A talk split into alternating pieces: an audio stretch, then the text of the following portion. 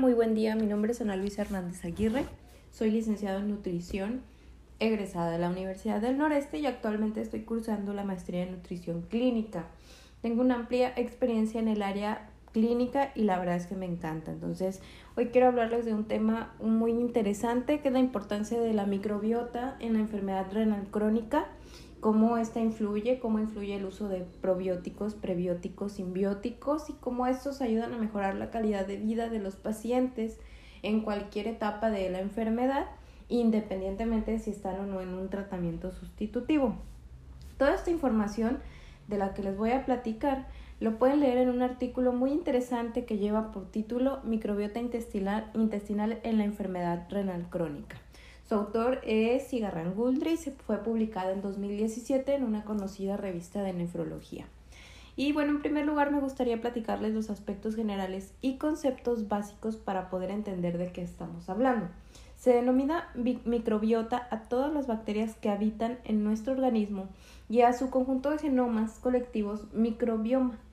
Más de mil trillones de estas bacterias cohabitan con nosotros a lo largo de la vida representa aproximadamente un kilo 500, de nuestro peso. Y bueno, la concentración de estas bacterias y microorganismos se incrementa gradualmente a lo largo de todo el tracto gastrointestinal hasta el colon, donde ahí es, alcanzan la mayor concentración y diversidad. Eh, es por ello que este microbioma juega un papel relevante tanto en procesos metabólicos, nutricionales, inmunológicos, fisiológicos y constituye un verdadero ecosistema. Originalmente la microbiota intestinal eh, comienza pues desde la placenta, desde la panza de mamá, en donde hay bajos niveles de estos microorganismos no patógenos, especialmente las especies Firmicutes, Bacteroidetes y Fusobacteria fila. Ya después en los primeros años de vida la alimentación, el tipo de parto, la higiene, el uso de antibióticos y otros medicamentos van a condicionar una adecuada formación de este microbioma intestinal. Eso es como una huella dactilar. Todos tenemos un microbioma distinto, no hay otro igual. Ahora bien, después de los dos o tres años de vida ya se establece como tal eh, una microbiota propia y es un, bueno, un ecosistema bastante dinámico ya dominado por las bifidobacterias, y bueno, su composición va aumentando tanto en riqueza como en diversidad hasta alcanzar su máximo eh, complejidad en la edad adulta, donde ya las especies bien identificadas son bacteroidetes, firmicutes y actinobacterias. Ahora bien, en la enfermedad renal crónica y desde los estadios iniciales se producen alteraciones de esta microflora intestinal a la cual vamos a denominar disbiosis. También la han llamado disbacteriosis. Esta hace referencia a un desequilibrio en el número tipo de colonias que han colonizado al intestino, al hombre. Eh, se da más en el tracto digestivo, pero puede producirse en cualquier parte donde haya pues una colonia bacteriana que conviva con nosotros.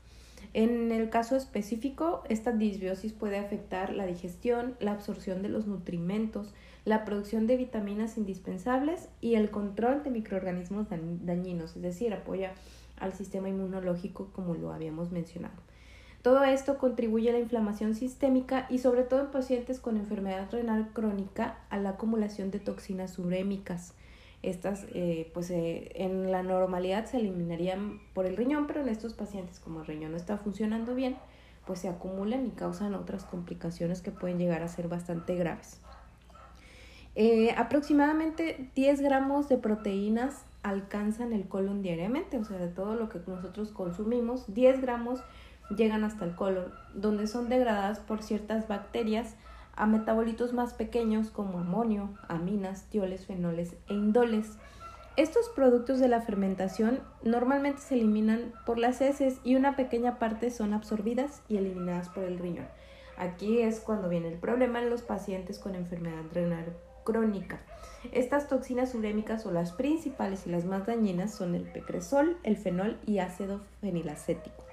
Las toxinas urémicas que menciono eh, pues tienen, están asociadas a efectos negativos y complicaciones como la progresión de la enfermedad renal crónica, complicaciones cardiovasculares, resistencia a la insulina, anemia y alteraciones del metabolismo óseo. Por todo esto es que es importante identificar y tratar la disbiosis en estos pacientes independientemente de su tratamiento, de la etapa en la que se encuentren y del, del tratamiento médico que estén consumiendo. Así que bueno, les puedo decir que en los últimos años existe un amplio interés por restablecer esta simbiosis de la microbiota en la enfermedad renal crónica para así tener pues un, un, un lugar en la reducción de esta generación de toxinas urémicas, del estrés oxidativo que conlleva y también pues de la inflamación. Ahora bien, ¿qué es lo que se ha hecho para centrarse en, en esta resolución de la disbiosis? Primero, una dieta rica en fibra. Eh, la dieta rica en fibra va a aumentar la producción de ácidos grasos de cadena corta que proporcionan energía a, la, microbioma intestinal y permite que los aminoácidos que llegan al colon se incorporen a las proteínas bacterianas y sean excretadas adecuadamente, en lugar de ser fermentados a solutos o metabolitos urémicos. También pues sabemos que la fibra aumenta el tránsito intestinal y reduce este tiempo de fermentación de aminoácidos que pudiera llegar a ser negativo. Ahora bien, hablando de prebióticos, probióticos y simbióticos, la generación de estas toxinas urémicas podría reducirse eh, incrementando selectivamente las bacterias sacarolíticas, es decir, aquellas que digieren la fibra de la que ya hablábamos, y reduciendo las bacterias proteolíticas, aquellas que pues van a degradar proteínas en el colon. El principal regulador del metabolismo de las bacterias es esta disponibilidad de nutrientes. Por lo tanto, una de las dianas es una ingesta rica en fibra, eso es muy importante. Ahora bien, los prebióticos que son son componentes alimentarios no digeribles que fermentando selectivamente permiten cambios en la composición o actividad de las bacterias o microorganismos intestinales y nos confiere beneficios a la salud y bienestar en general.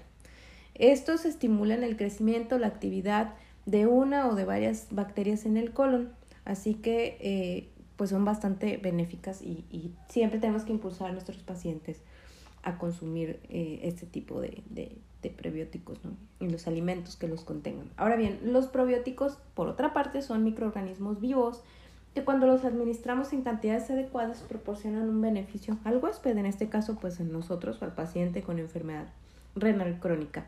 Una revisión muy reciente evaluó estos e-, efectos benéficos en general, pero especialmente en la enfermedad renal crónica, y se asoció a la disminución de toxinas urémicas, eh, retrasó la progresión de la enfermedad renal crónica y bueno, esto no lo digo yo, fue investigado en modelos in vitro, en animales y también en pacientes con enfermedad renal crónica. Sobre todo, eh, hace mucho hincapié este artículo que está muy interesante en la administración de Bifidobacterium longnum. Una cápsula entérica se probó en varios ensayos aleatorios y se observó reducción significativa de niveles de endotoxinas y citocinas proinflamatorias en suero. Por lo tanto, pues habrá que investigar un poco más, pero creo que es muy este, prometedor este tema para poder ponerlo en práctica también con nuestros pacientes.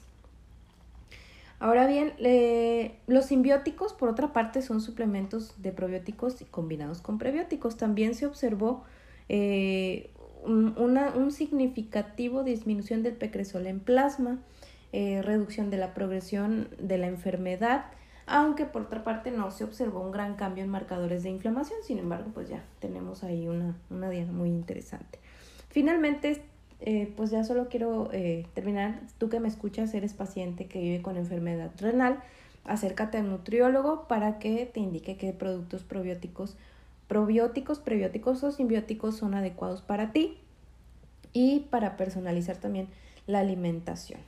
Así que muchísimas gracias, espero que la información presentada pues haya sido de, de su total agrado.